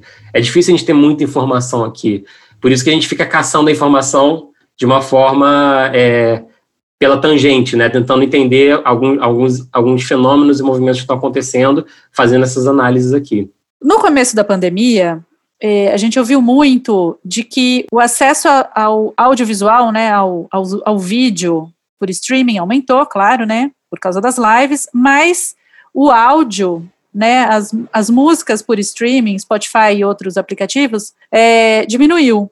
E aí isso tem a ver diretamente com a, a, a, a interrupção né, tão, tão radical de experiências presenciais. Então, né, aquele o, você dentro do carro que ouviu o Spotify está é, tá dirigindo menos nesse período, você não faz mais o churrasco com os amigos, não faz mais a festa para botar playlist. E eu também acho que a interrupção das turnês, que são né, que é a maior promoção de um artista, também diminuiu a promoção, a divulgação de discos, de, de conteúdo, e que leva menos gente daí para ouvir a música daquele artista no Spotify. É, isso mudou já? Eu diria, eu diria que é, é um momento bem interessante, justamente por isso. É, eu não vejo, por exemplo, artistas novos acontecendo, é, tipo novos, assim, literalmente estourando e acontecendo da mesma forma como aconteciam pré-pandemia, né? O, eu tem um dado bastante interessante que eu acompanhei agora, já tenho né, um, um, um histórico de alguns meses para ter essa informação, que é a, a correlação, assim, artistas consagrados, com carreiras longevas de décadas, muitos hits, eles tinham um comportamento que é bastante inverso de consumo do, de um artista novo ou de um artista que está construindo carreira agora. Um artista novo construindo carreira agora, ele é mais consumido no Spotify nos dias da semana e os dias que ele é menos consumido é sábado, são justamente sábado e domingo. No caso de artistas consagrados, o sábado costuma ser o pico, ou em alguns casos o domingo. Por quê? É o momento que você encontra a família, é o momento que você tem um churrasco, é o momento que você faz qualquer coisa, está com amigos, num jantar, é o momento que você faz qualquer coisa que é social, e ali se busca é, a experiência do afeto comum, né? O afeto, a experiência da música e da, da, cultura do que se tem em comum, né? Ali, e obviamente carreiras com muitos hits e muito tempo, elas ajudam essa experiência a acontecer. Só que o que aconteceu de bastante interessante nesse período foi que eu vi que esses artistas começaram a ter um pico ainda maior é, aos sábados. Ou seja, no momento que a pessoa desligou o home office, né, e que ela está ali, as pessoas se voltaram muito pro emocional, né, pro afetivo, pro nostálgico e talvez tenham calado um pouquinho o FOMO, né, o Fear of Missing Out aí da história. É, o que é, é muito interessante, mas ao mesmo tempo é muito complicado se você é um artista novo, né? Você, se antes você virava novidade por um curto período de tempo, agora você vira novidade por um curto período de tempo e você ainda tem que criar um laço emocional muito mais rápido do que você estava precisando antes, né? Então, eu acho que nesse momento a coisa que me, que me chama a atenção é que para artistas novos é realmente um momento um tanto mais complicado, assim. É engraçado você falar isso do artista novo, até, como eu perguntei para o Rick, né? Tipo, e no, nessa história da live, onde é que fica o artista novo? Enquanto a gente estava discutindo tudo isso do, do, dos streams e tal, eu estava pensando isso, e o artista novo, onde é que ele fica nisso? E pensando especificamente de, em Brasil, eu acho que, sei lá, na última década, pelo menos, a gente teve um trabalho de artistas novos se destacando, que foi muito eficiente, que foi muito bacana. E eu fiquei morrendo de medo que a gente voltasse para aquele tempo em que realmente os artistas, como a Fabi também citou, os artistas que têm uma major por trás, realmente é, é deles que a gente está falando, e o artista novo está onde nessa história toda, sabe? Eu fiquei pensando um pouco sobre isso. Eu tenho muito medo de voltar para esse tempo. É, é difícil até para eles, né? Eu diria, eu vou pegar um exemplo muito claro. Pré, logo pré-pandemia, a gente viu no carnaval desse ano um estouro de um artista de funk carioca, que é o Pedro Sampaio, né? Que pegou bastante o brega funk, remixou, fez parcerias bastante é, localizadas ali.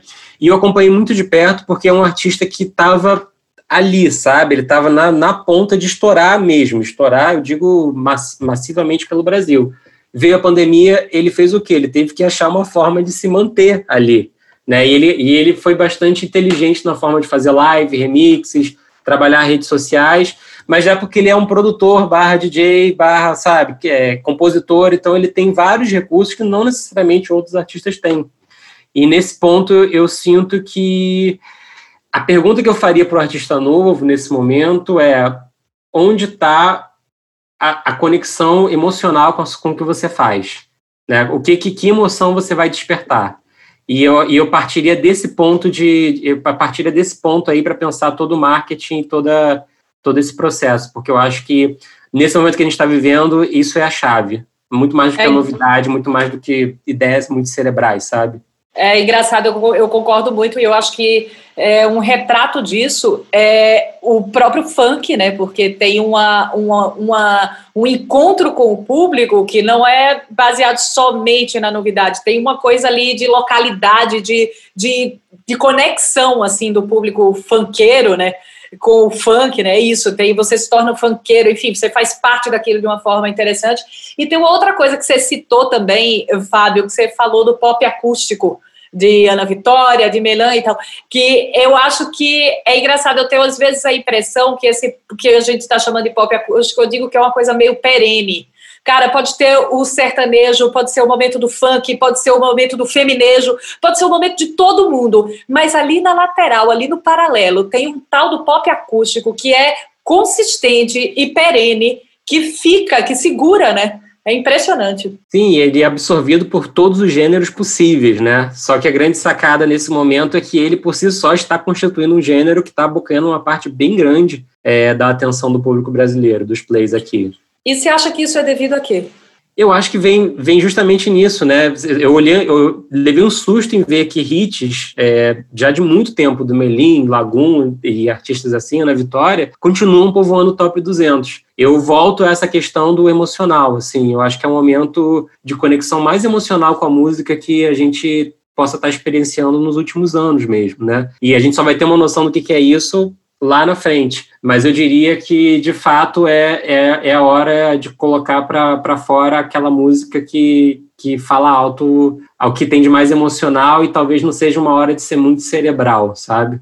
Ou seja, tudo se resume a carne e osso, né, gente? A coração, vamos a pelo coração, coração. Exatamente, é humano, né? Então, assim, seja no ambiente que a gente tiver na Palestina, no Brasil, no digital, no virtual, no Tomorrowland, ali ou aqui, na Casa Link ou na Casa X, é, tudo se resume a isso, se resume a pessoas, né? É, e quando a gente fala de artistas novos, mais ainda, né? Mais ainda. É, eu acho que a Kátia tem uma pauta que, tenha, que, que, que foca nisso também, né? Assim, casas e Tem, tem, casas que, que- bom, vai lá, vai lá. tem, tem um pouco a ver com o que o Ricardo, vou pegar um gancho de voltar aí alguns blocos, quando o Ricardo estava falando do conceito da Casa Link, de não ser, de ser além de um CEP, né? Eu penso muito isso em relação a- às casas de show como plataformas de lançamento para novidades. E aí, novidades, a gente sempre pensa em novidade como o artista novo, né? E a gente tem, acho que todo mundo que está aqui tem muito esse olhar cuidadoso para cadê o novo, como que a gente vai botar o novo na roda. Mas tem outras coisas que acontecem numa casa de show que não tem a ver exatamente com o artista, mas sei lá, a gente se conhecer, histórias que surgem, que tem a ver essencialmente com território, né? É, com, com essa territorialidade que o Ricardo bem colocou antes, que ele está tentando pensar em como transpor essa ideia de cena, essa ideia de um lugar onde todo mundo sabe o que vai encontrar de algum jeito, né? A gente tem esse esse aspecto das casas de show como lugares que estão procurando novidade dentro de algum escopo ali delas e essas casas estão ferradas, né, com a pandemia. É, não só aqui no Brasil, eu notei uma coisa muito curiosa que me chamou bastante atenção na movimentação internacional da pandemia, que é assim, Europa, né? Europa, a Verô tá lá, não se mudou para lá à toa, velho continente, as regras funcionam, a sociedade está estruturada de uma forma que o Estado é presente na vida do cidadão e está ali. Então, sei lá, eu fico vendo as demandas do mercado no Reino Unido. Eles tinham comissões para tudo, para demandar ah, as casas de show, a, a vida noturna além das casas de show, só do, da dança, né, do- dos clubes focados em música eletrônica. E a gente, no, no primeiro episódio aqui do podcast, até vocês falaram bastante sobre associativismos, a gente está vendo isso aqui no Brasil é, ressurgir, mas não só. Nos Estados Unidos, eu estou achando bem curioso, é uma indústria muito forte, muito potente, para onde a gente sempre olha, né, e a gente está sempre se referenciando a ela de alguma forma, e a fala do Fábio trouxe muito, esse top 40, né, vem muito da, da América do Norte, mas é um mercado que, do lado do, do, do trabalhador, da indústria, aparentemente não estava tão bem estruturado, e logo no começo da pandemia, em abril, surgiu uma associação lá chamada é, a NIVA, né, National Independent Venues Association. Ela foi agregando outras associações que já existiam de algumas venues em determinados estados, mas eram poucas, e agora virou um movimento nacional lá, um movimento que está tentando pressionar o Congresso em cada estado para é, o governo americano socorrer o setor, especificamente as casas de música independente. E eles estão buscando apoio desde para negociar melhores aluguéis e baseados num dado que é francamente assustador. Assim. Se o governo americano não fizer nada, 90% das casas independentes é, dos Estados Unidos vão fechar até o fim do ano. Esse é, é, um dado que eles levantaram e estão rodando essa informação para é, atrair a, a atenção e o engajamento né, das pessoas na causa deles. Eles lançaram uma campanha chamada Save Our Stages. Isso tem um site que é saveourstages.com e lá dá para acompanhar melhor as movimentações regionais. Essa semana que a gente está gravando aqui, é, a coisa eclodiu mais em Nova York, onde 150 casas estão unidas em torno dessa campanha. E eu achei bem curioso que assim eles estão envolvendo os artistas, que vai muito de encontro ao que a gente falou aqui durante todo o episódio.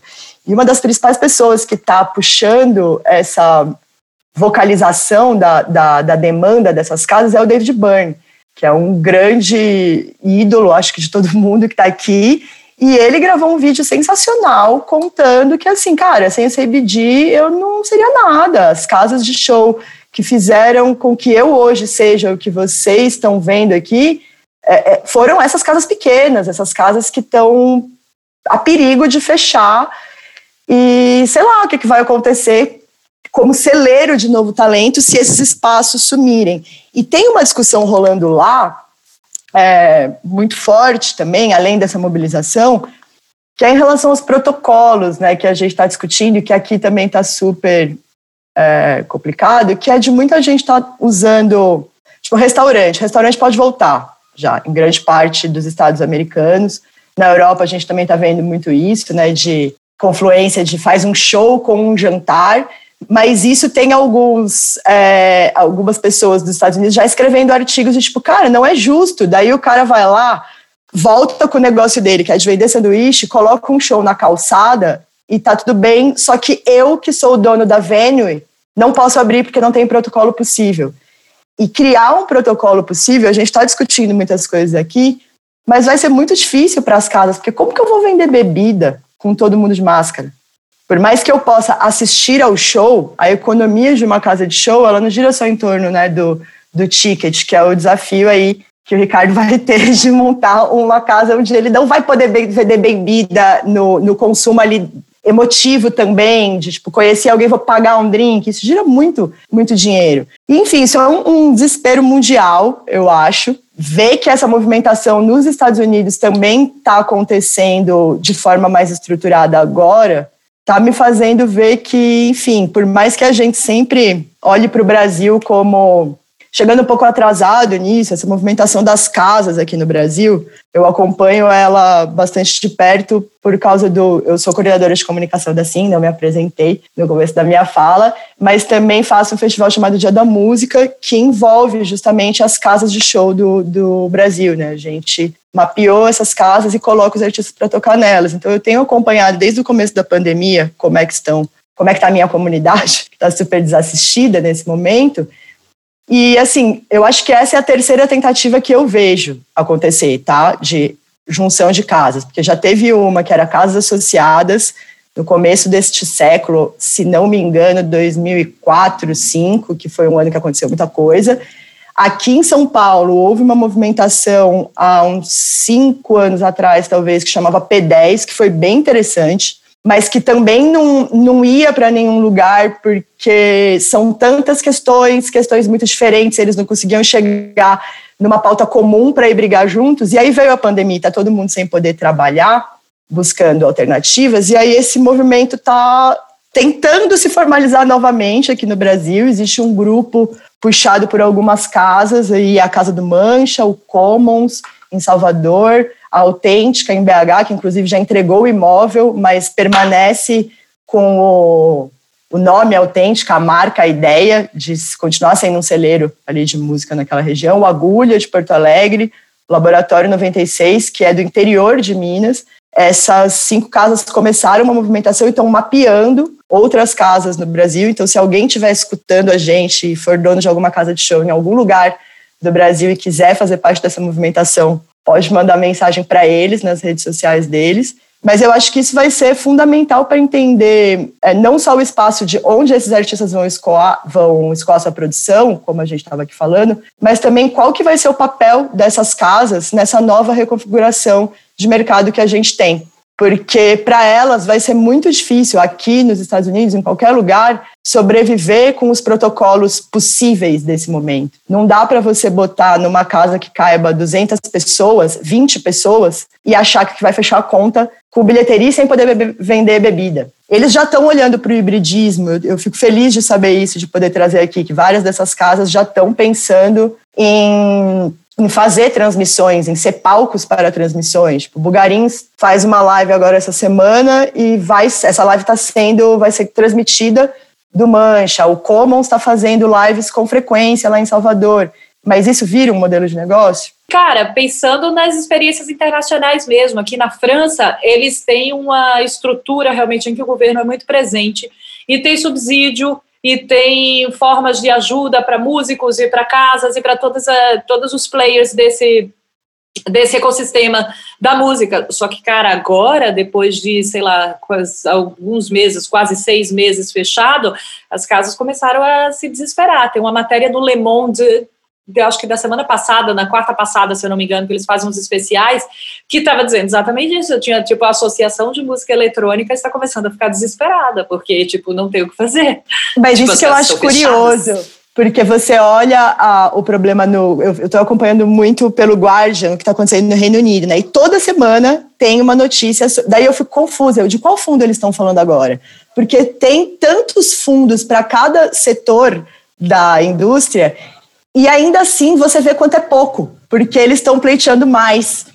E a gente aqui tá, tipo, vendo o que, que vai acontecer, se vai sobrar algum dinheiro da Aldir Blanc para atender os espaços também, sabe, que tem que ser atendidos, mas o que, que vai. Do pouco dinheiro que a gente aqui no Brasil tem de investimento do Estado na cadeia produtiva da música, a gente nem consegue. E eu olho, às vezes, para essas demandas europeias, eu brinco muito com as meninas do, da minha equipe quando a gente tá fechando assim, Létero. Eu, gente, o Tom York e os amigos dele conseguiram passar a pauta, eu fico assim, no, no, meio que numa torcida, porque você fica vendo pautas muito específicas e que a gente olha para isso e fala, pô, eu espero que daqui a 10 anos a gente possa brigar por alguma coisa parecida, porque agora a gente está brigando para sobreviver.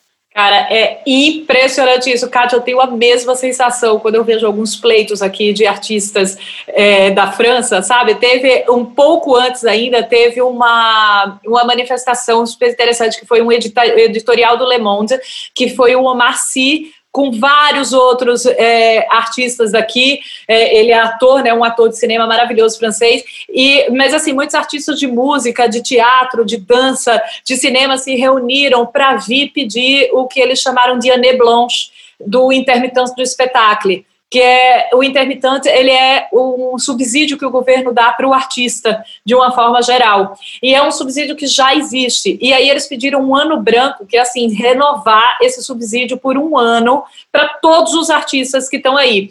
E aí eu fiquei olhando e dizendo, gente, existe um subsídio para os artistas, o governo paga diretamente, depositando diretamente para o artista que precisa desse auxílio, sabe? A gente não tem mecanismo no Brasil para fazer a lei Aldir Blanc chegar no artista, gente sabe? O único projeto, digamos assim, a única coisa que poderia, sabe, o único subsídio que o governo soltou agora para arte, para cultura, bom, até onde eu sei, pode ser que tenham outros, mas o maior, o, mai, o que está dando mais repercussão que a lei Aldir Blanc, a gente ainda não sabe se vai conseguir viabilizar a chegada do dinheiro no artista, sabe? E aí, quando eu vi a França pedindo para renovar, eu disse, gente, que pleitos diferentes dos nossos, né? Tipo, é, aqui é, um, é, uma, é uma medida emergencial, né, que provavelmente não vai chegar em, em, algumas cidades, acho que não vai chegar direito. Se chegar nas casas, não vai ser suficiente para manter muitas funcionando. Na França, a diferença é que não é uma medida emergencial, né? É uma medida que já é uma existe. Política, é uma política, é uma de, política Estado, de Estado. Né? Exatamente. Exatamente, é uma política de Estado que, de um país que entende cultura como é, peça fundamental da nação, né? Por causa de várias coisas que a gente já falou aqui, a gente fala sempre. E os artistas ganham né, esse subsídio, esse auxílio, sempre que precisam. Né? A gente já conversou sobre isso bastante no conselho. Eles pagam imposto alto, mas eles têm um cachê garantido todo mês que eles não trabalham. Né? Tem décimo Exato. terceiro também, tem, enfim, tem, tem várias é, ajudas ali, ajudas, mas assim, é, é subsídio é, mesmo, né? É estrutura, né? Para é. que para que o mercado se desenvolva e traga mais dinheiro, e, né? Assim, para um país botar uma política dessa, é porque ele deve lucrar mais com a cultura do que ele paga, com certeza. Mas é, Certo, mas ele paga mais, ele, ele, ele recebe, né? E voltando até um pouco na tua fala lá do começo, Fabi, isso aí que você estava falando, né? Do poder é, da, da indústria americana, do, do quanto eles, eles colocaram o que é o ser, a cultura americana a partir da música, é o soft power que a gente fala, a Inglaterra e outro, a, a, Alemanha e outros países europeus entendem de forma muito clara e objetiva que, que essa disputa simbólica é tão importante quanto vender, sei lá, arma, carvão, o que for de indústria tradicional, sabe? É, é, é, a cultura do teu país sendo passada e a tua visão de mundo. Voltando no que o Fábio falou também, se nós tivéssemos um governo fascista inteligente, a gente estava muito mais fodido, porque eles iam começar a colocar é, propaganda ideológica via cultura. Felizmente, eles ainda não estão fazendo isso, porque eles não são hábeis o suficiente para fazer isso. Se qualquer é, um de nós aqui fosse cooptado por lado de lá, a gente ia ter cinco ideias em dez minutos para fazer isso, porque a gente sabe o poder da coisa, entendeu? E mais novo representante dessa turma que a gente não pode esquecer é a Coreia do Sul, né? Que na verdade vem construindo Sim. isso há muito tempo e transformou-se numa potência no mercado cultural mundial, não somente com música, mas com cinema, com TV, né? E por aí vai. Com gastronomia, Gente, vocês, turismo, né? Tudo. Vocês Exatamente. já viram as séries coreanas no Netflix? É uma loucura, gente. Sim, eu já assisti sim. várias. Elas são super bem produzidas, é impressionante. E daí vende cosmético, né? Vende acessório, Sim. vende roupa. Vende, vende, vende lifestyle. Lifestyle. Vende, Ganha Oscar de melhor filme, quebra todas a, toda a banca e todo o histórico Isso. do Oscar, né? Tem, a, a, filha da nossa, da Ale Brigante, né, nossa produtora geral da, da Assim São Paulo até o ano passado e membro do conselho este ano, e também é, membro do Pinaps, uma banda, enfim, que fez história, fez, as no, fez a nossa história aqui de muita gente, a filha dela adolescente aprendeu a falar coreano, não foi isso? Porque é super fã de K-pop. Tem uma história assim, é muito louco. Então, assim, os, é, fãs, é... os fãs de K-pop estão dando aula, os, os ídolos de K-pop criaram formas de ensinar coreano para os seus fãs. A gente fica acompanhando isso no Twitter, é muito louco. E pensar é, que assim, ó, também foram os fãs de K-pop que fizeram um grande hacking político aí no Black Lives Matters flodando de vídeo. Então tem um poder tão, tão maior do que que passa muito para voltar de novo na sua fala do, das músicas, passa muito pelo emocional. E olha que interessante, no top 200 nessa análise que eu fiz, tinha um artista coreano no top 200 global e dois brasileiros. Olha só, olha o poder que a gente tem e não usa. Pois é, não, não explora. A gente desarmado chega longe, direito. gente. É, com essa revolta no coração, a gente vai ter que encerrar mais um episódio do Simblá. Mas antes ah, eu quero saber quem é o artista da Kátia e o artista da, do Fábio. Da, do Fábio. Depois a gente chora, Maite, calma. vai, Kátia. Meu artista, eu fui muito nesse caminho aí de uma memória afetiva, porque eu também estou muito ouvindo só música velha, quase para buscar conforto. Mas Land of Talk, que é uma artista canadense, Elizabeth Powell é o nome da, da, da frontman do grupo, da frontwoman, na verdade, do grupo, guitarrista. Tocou ano passado na Sim São Paulo também. Tocou, tocou ano passado na Sim São Paulo, um show lindo, um dos poucos shows que eu consegui ir, e eu voltei para ver ela, lançou um disco essa semana, o disco chama, essa semana, a passada, no caso, é Instincts Conversations, e a música que eu vou indicar chama Footnotes. É, eu lembrei muito dela porque foi um dos shows mais bonitos que eu vi. Eu vi numa casa de show muito pequenininha. Eu vi o show dela, ela veio tocar antes de tocar nasci em São Paulo, no Balaclava Fest, que foi no áudio, uma casa de show né, de médio grande porte, mas ela fez um side show na véspera do festival no Breve, que é a casa que o, os, os sócios da Balaclava têm aqui na Pompeia. E é uma casa para 150 pessoas. E esse show estava lotado. Eu nunca tinha escutado Land of Talk na minha vida. E conheci nesse dia e, tipo, chorei junto de ver a comoção da galera chorando. E essa é a minha música, assim. É, é um rock, eu gosto, de, eu gosto dessas classificações é, do começo da internet, é um rock adulto. Letra, as letras dela são muito legais e eu lembrei de trazer essa artista porque tinha a ver também com a minha pauta de ter sido algo que eu conheci num desses lugares que são tão fundamentais para conhecer música nova. Então, lendo Saudade de chorar junto, né? Com outras pessoas. Saudade de show numa casa pequena, né, minha filha? Saudade, saudade. Casa pequena, casa grande, casa média. saudade. Saudade até de microfonia na minha orelha já. Fábio, e o seu artista, artista. É, da onde Bom, vem o seu? Eu ia fazer. Eu, eu tô no mesmo rolê da Kátia, bastante é, escutando coisas antigas. é, algumas coisas gringas novas, mas o que eu vou falar é um pouco jabá, sim, vou admitir de cara. Mas é porque eu, eu, sou apaixonado por essa música desde que eu escutei ela. É, eu vou falar do Irã, que é um rapper baiano, queer, maravilhoso.